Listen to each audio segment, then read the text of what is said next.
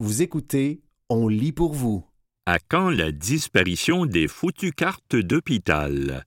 Un texte de Philippe Mercure paru le 25 octobre 2023 dans la presse.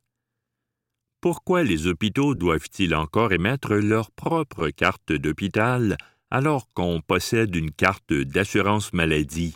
demande Stéphane S., un lecteur. Ah, les cartes d'hôpital.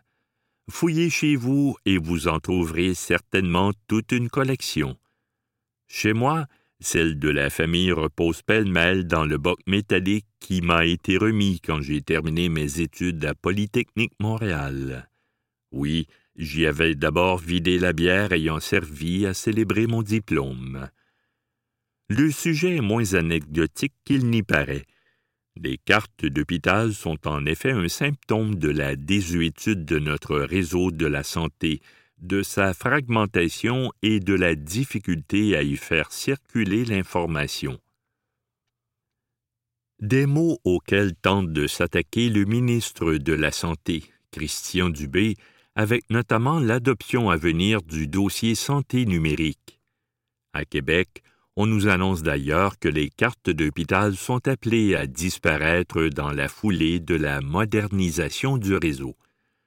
Disons qu'on ne se mettra pas à genoux pour leur chanter Ne me quitte pas quand elles s'effaceront.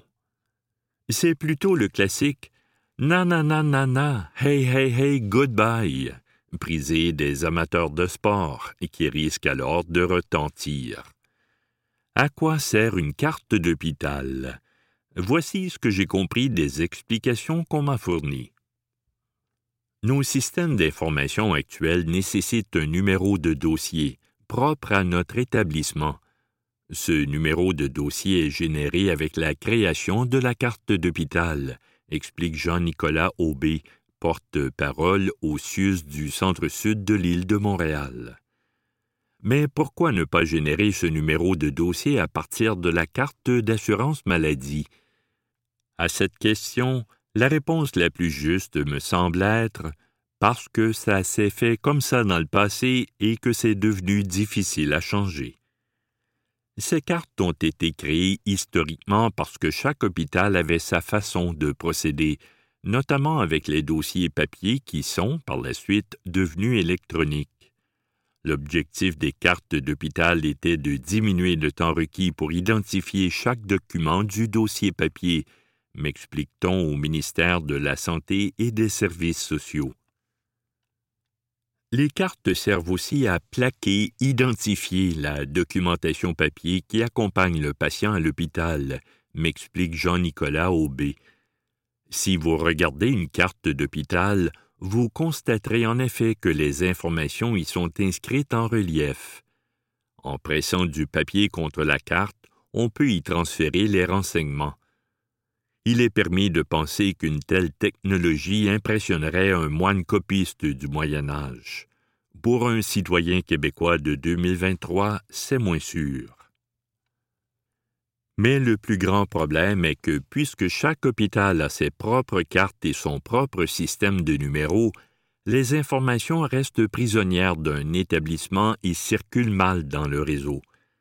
Ça veut dire que votre dossier médical est aujourd'hui éparpillé entre les cliniques, hôpitaux et cabinets de professionnels de la santé que vous avez visités au cours de votre vie.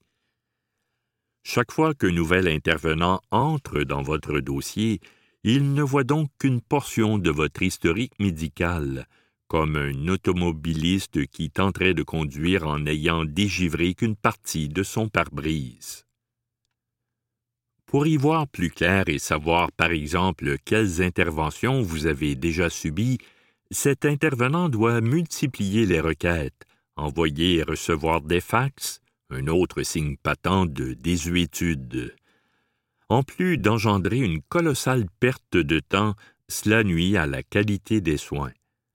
S'il y a une bonne nouvelle là-dedans, c'est que le ministre de la Santé, Christian Dubé, est conscient du problème. La loi 5, adoptée au printemps, vise à simplifier la circulation des renseignements de façon à ce qu'ils suivent les personnes qu'ils concernent dans leur parcours de soins.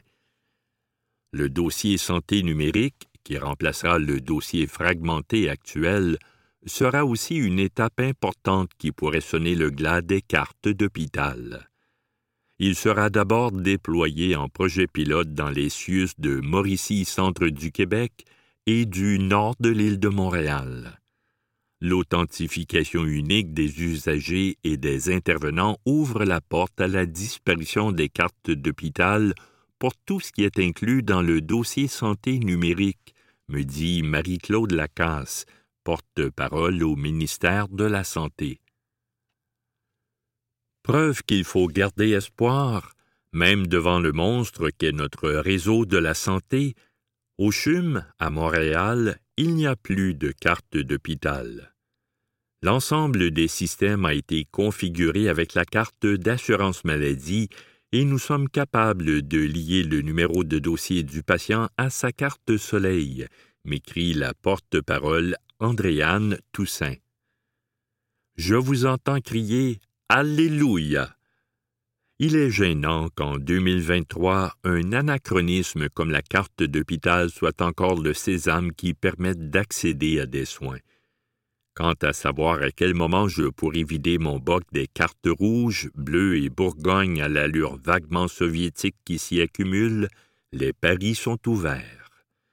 Chose certaine, cette date correspondra largement à celle où on pourra affirmer que notre système de santé est enfin entré dans l'ère moderne.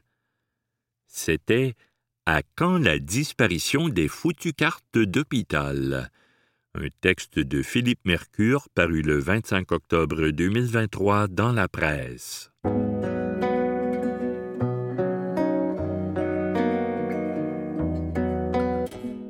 Parle-t-on assez à nos voisins?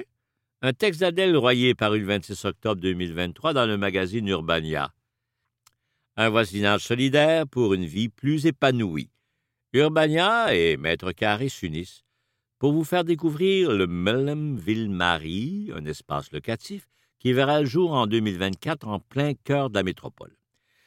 Quand je retourne en banlieue pour rendre visite à mes parents, ça me brise toujours un peu le cœur de constater à quel point les espaces publics sont déserts.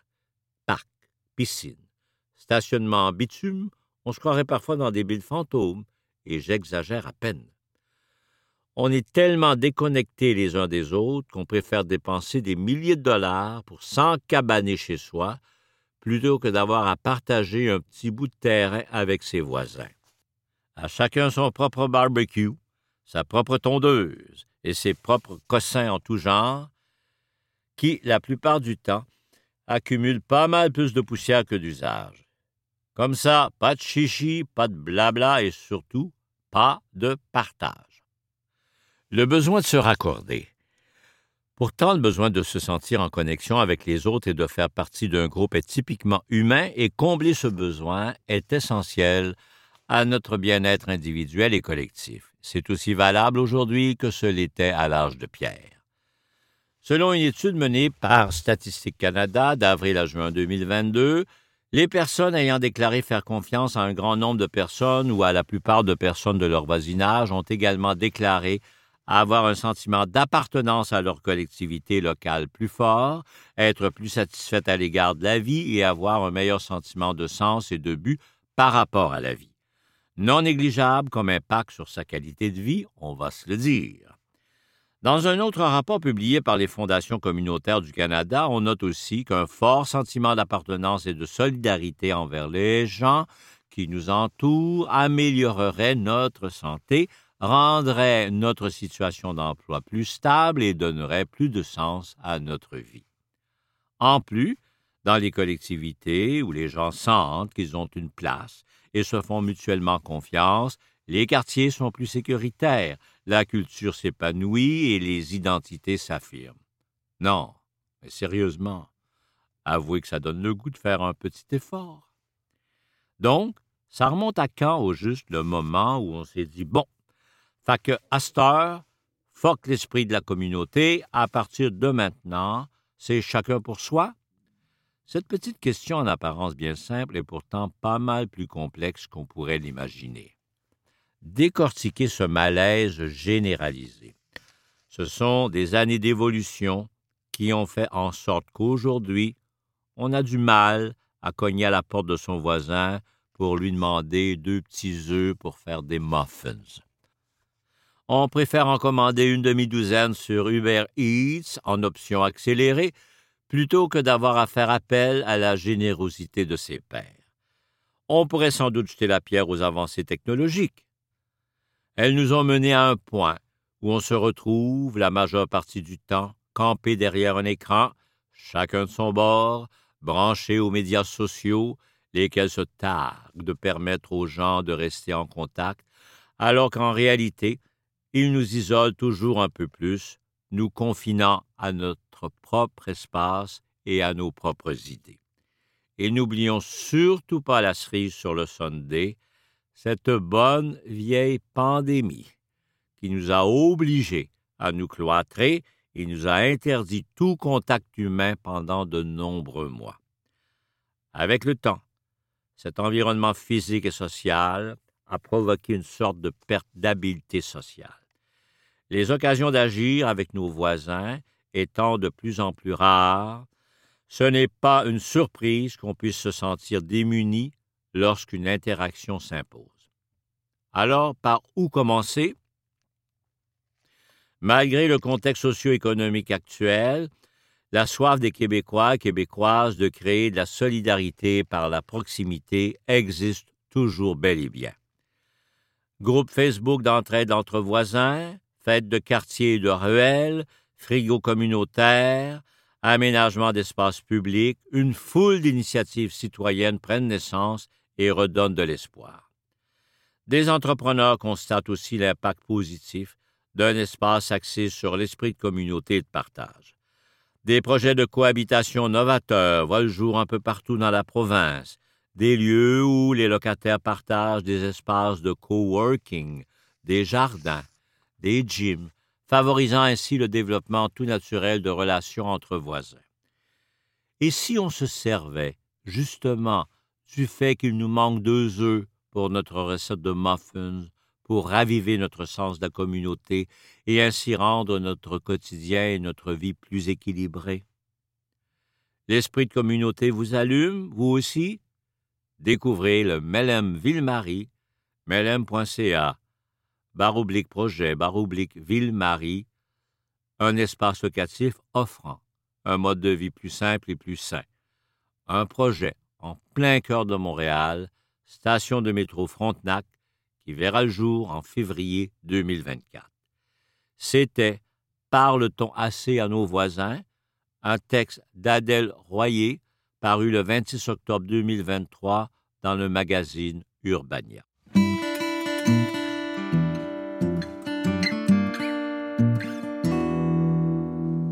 Work Leap. Devenir employeur, est-ce que ça s'apprend? Une commandite de Desjardins parue le 20 décembre 2023 dans la presse. En 2006, Simon de Bény a lancé sa petite boîte de développement logiciel avec deux chums et une grande ambition faire souffler un vent de fraîcheur sur le milieu des technos au Québec. Aujourd'hui, le trentenaire pilote une entreprise florissante qui compte 400 employés et quelques 20 000 clients partout dans le monde on trouvait que le monde des TI, technologies de l'information, était un peu gris, raconte Simon de Bény en invoquant la motivation derrière le lancement de J-Soft, aujourd'hui Workleap. Avec ses partenaires et amis, Guillaume Roy et Sébastien Leduc, l'entrepreneur aspirait alors à dynamiser le milieu des TI. Adieu les cubicules gris et l'ambiance terne. Bonjour la culture et l'esprit d'innovation inspirés de la Silicon Valley. La firme montréalaise a fait ses premières armes en développant des outils technologiques sur mesure pour les entreprises québécoises, une belle école qui a préparé l'équipe pour la prochaine étape de son histoire, créer ses propres produits. Ces derniers sont destinés à améliorer l'expérience employée sous différents angles, de l'intégration d'un nouveau coéquipier ou d'une nouvelle coéquipière au développement des compétences en passant par la gestion des outils de productivité. En affaires, il y a une foule de variables qu'on ne peut pas contrôler. l'expérience au travail, c'est l'une des choses sur lesquelles on peut exercer le plus de contrôle, selon Simon de Bigny. Être un bon employeur avant tout. Dès ses débuts, l'entreprise a elle-même voulu créer un environnement de travail où il fait bon évoluer. Pas pour être dans les palmarès des meilleurs employeurs, mais parce qu'on comprenait que notre succès allait avant tout passer par les gens, nuance Simon de Bigny. On doit créer les conditions gagnantes pour que nos équipes aient envie de performer, en leur donnant les bons outils, des défis stimulants et des objectifs ambitieux, et en les entourant de gens talentueux. Les personnes à l'emploi de WorkLeap sont d'ailleurs les premières utilisatrices et les premiers cobayes de son écosystème de logiciels. On a la conviction que le travail d'excellence et l'engagement passent par l'expérience employée. C'est pourquoi, avec nos outils, on cherche à rendre le travail plus simple, plus humain et plus efficace, affirme Simon Debini. L'entrepreneur se souvient de ses premières embauches, à une époque où ça ne se bousculait pas aux portes pour intégrer la jeune pousse. On a commencé en recrutant des amis et des collègues de classe, relate Simon de Bigny. 17 ans et une pandémie plus tard, la boîte a connu une croissance fulgurante, ses outils répondant à un besoin réel dans un univers professionnel en transformation. Le défi n'est plus de recruter, mais surtout de savoir s'adapter avec la croissance. Tes premiers dix employés, 40, puissants. Chaque jalon vient avec ses propres enjeux, affirme le chef d'entreprise. Faire les choses autrement. Un autre grand jalon se profile justement à l'horizon pour la firme technologique, qui vient de lever un financement de 125 millions de dollars. Ça faisait 17 ans que nous étions bootstrap, c'est-à-dire autofinancés, et que nous étions entièrement aux commandes, précise Simon de Bigny. C'est donc un nouveau chapitre qui s'amorce. L'entrepreneur croit que les bases sur lesquelles s'est bâti le succès de WorkLeap sont encore très solides. J'attribue ça, entre autres, au fait que les trois fondateurs jouent encore un rôle actif dans l'organisation, dit-il. Oui, l'entreprise va évoluer, mais on va continuer de faire les choses à notre façon, en y ajoutant un petit quelque chose de fun. Les propos de l'entrepreneur sont issus d'une entrevue qui a eu lieu en juillet 2023. Si c'était à refaire, que feriez-vous différemment? Ma meilleure décision aura été de m'associer à Guillaume et à Sébastien, mais si c'était à refaire, je serais m'entourer encore plus. J'irais encore plus à la rencontre de gens qui sont déjà passés par là. On n'est pas passé par les incubateurs ou les parcours d'accompagnement. J'aurais aimé avoir cette caisse de résonance-là, se souvient Simon de Bigny. Conseil des jardins. Comment se préparer à devenir employeur? Un entrepreneur est nécessairement appelé à devenir un employeur à un moment ou à un autre de son parcours, fait remarquer Simon Prévost, directeur principal Solutions Employeurs Desjardins. Pourtant, peu sont préparés à cette transition de la vie du spécialiste. Les entrepreneurs rêvent généralement d'être leur propre patron. Mais dès le départ, ils doivent envisager qu'ils deviendront le patron de leurs employés aussi, souligne Simon Prévost.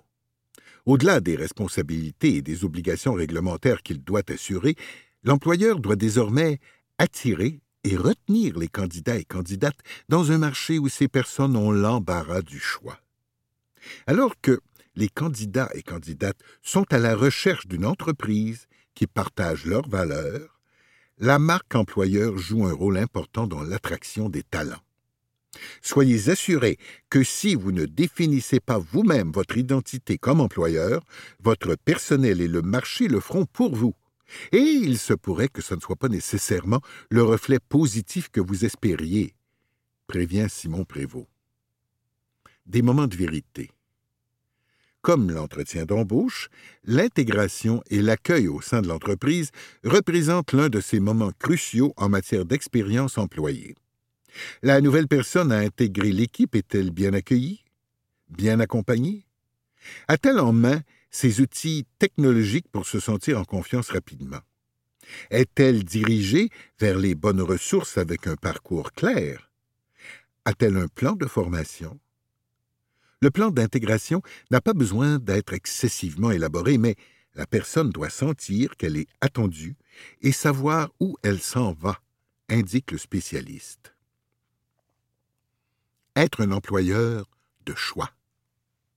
La bienveillance devrait aussi être au cœur des préoccupations de l'employeur qui cherche à retenir les meilleurs talents, selon Simon Prévost.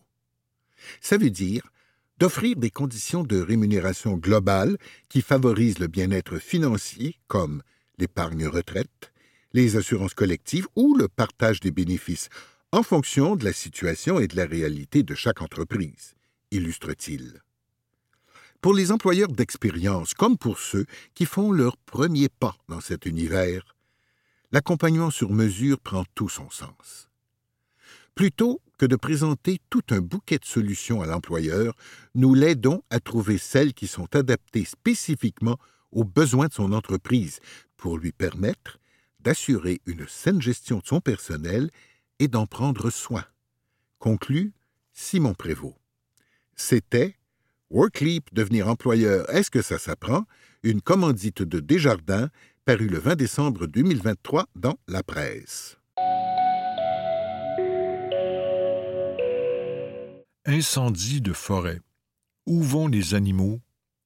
Un texte de Mathieu Perrault, paru le 10 septembre 2023 dans la presse. À court terme, la plupart des animaux peuvent échapper aux flammes des incendies de forêt mais certaines espèces peuvent être touchées à moyen terme, particulièrement les oiseaux qui avaient déjà niché. Les gens s'imaginent que tout va mourir, mais beaucoup d'espèces sont capables de se déplacer, explique Steve Côté, spécialiste du caribou à l'Université Laval. La grande majorité des oiseaux sont très mobiles et échappent aux flammes. Les mammifères les plus grands jusqu'aux renards aussi. Les plus petits, comme les souris, peuvent s'enfouir sous le sol. Je parierais que la grande majorité survit, dit André Desrochers, ornithologue. Les espèces moins mobiles, par exemple le porc-épic, peuvent sentir les flammes de très loin. Il faut des incendies qui progressent très vite pour causer de la mortalité chez ces espèces, dit M. Côté. Les cas semblables aux koalas australiens brûlés vifs lors d'incendies sont donc rares ici. Comme les incendies sont surtout survenus au début de la saison au Québec, les oiseaux n'avaient probablement pas encore niché, selon M. Desrochers. Ils n'ont donc pas perdu leurs oisillons, qui naissent au plus tôt un peu avant la mi-juin. En Colombie-Britannique, où il y a eu des feux tout l'été, c'est probablement pire, dit M. Côté. Concurrence. Les animaux affectés par le feu doivent, par contre, réhabiter de nouveaux habitats. Dans certains cas, il s'agit d'espèces plus territoriales, alors il va y avoir de la mortalité liée à la concurrence, dit M. Desrochers. C'est une conséquence à moyen terme. D'autres espèces, par exemple les grands ongulés, comme le caribou ou l'ours, mettent un certain temps à s'habituer à leur nouvel environnement. Ils savent normalement où aller chercher la nourriture, mais pendant qu'ils retrouvent leur repère, ils sont plus vulnérables à la malnutrition, aux maladies, souligne Steve Côté. Dans les terres brûlées, il y a par ailleurs des gagnants. L'année suivant un incendie, des espèces d'oiseaux profitent des brûlis, dit M. Desrochers. L'espèce la plus célèbre est le pic à dos noir c'est un pic-bois qui mange les larves des longicornes. Les longicornes adorent les brûlis. Ils se nourrissent de la sève restante. Ils sentent l'odeur du feu. Les engoulevents aussi adorent les brûlis pour des raisons similaires. Les brouteurs, comme les lièvres, profitent de l'abondance de végétation basse qui est la première à repousser. Ils aiment les bosquets résiduels que souvent les feux vont laisser les incendies d'antan. Et à long terme, Les espèces qui habitent la forêt boréale sont ici depuis longtemps, dit M. Desrochers. Elles ont connu des saisons d'incendie bien pires que maintenant. Oui, cette année est la pire qu'on connaît, mais c'est parce que les données ne datent que d'une cinquantaine d'années. Quelques chercheurs travaillent sur les incendies de forêt des siècles et des millénaires passés. Dominique Arsenault de l'Université du Québec à Rimouski, par exemple, a étudié les anneaux des arbres blessés par le feu le long de deux routes de la taïga dans le Grand Nord. On peut remonter 200 ans, dit M. Arsenault, qui se trouve justement à Radisson pour une campagne d'échantillonnage. Les incendies de cette année sont-ils les pires depuis 200 ans? Oui, mais pas de beaucoup, dit M. Arsenault. Il y a des pics d'incendie tous les 15-20 ans.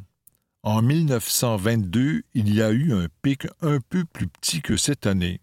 Il faut maintenant voir si on va avoir des pics plus fréquents. Je dirais qu'on va avoir assez de données pour le dire d'ici une dizaine d'années. Pour remonter plus loin, il faut étudier les charbons présents dans les sédiments lacustres. Adam Ali de l'Université de Montpellier travaille depuis 20 ans avec des collègues de l'Université du Québec au Témiscamingue sur cette question. On est moins précis qu'avec les anneaux des arbres, mais on peut assurément dire que les incendies de l'optimum climatique médiéval, quand les Vikings ont colonisé le Groenland, étaient beaucoup plus intenses au Québec que ceux qu'on connaît maintenant, dit M. Ali. Le biologiste forestier de Montpellier est justement sur le point de partir pour Cagnapisco. Nous allons essayer de trouver un site où on peut étudier les arbres blessés par le feu et le charbon dans les sédiments des lacs, dit M. Ali. Avec ça, on va pouvoir faire une histoire un peu plus précise des incendies de forêt au Québec. En savoir plus. Source Base nationale de données sur les incendies de forêt du Canada, Centre interservice des incendies de forêt du Canada. 7,5 millions d'hectares, superficie des incendies de forêt au Canada en 1989, le record supérieur depuis 1980. 15,2 millions d'hectares, superficie des incendies de forêt au Canada au 5 septembre 2023. C'était Incendie de forêt. Où vont les animaux? Un texte de Mathieu Perrault paru le 10 septembre 2023 dans la presse.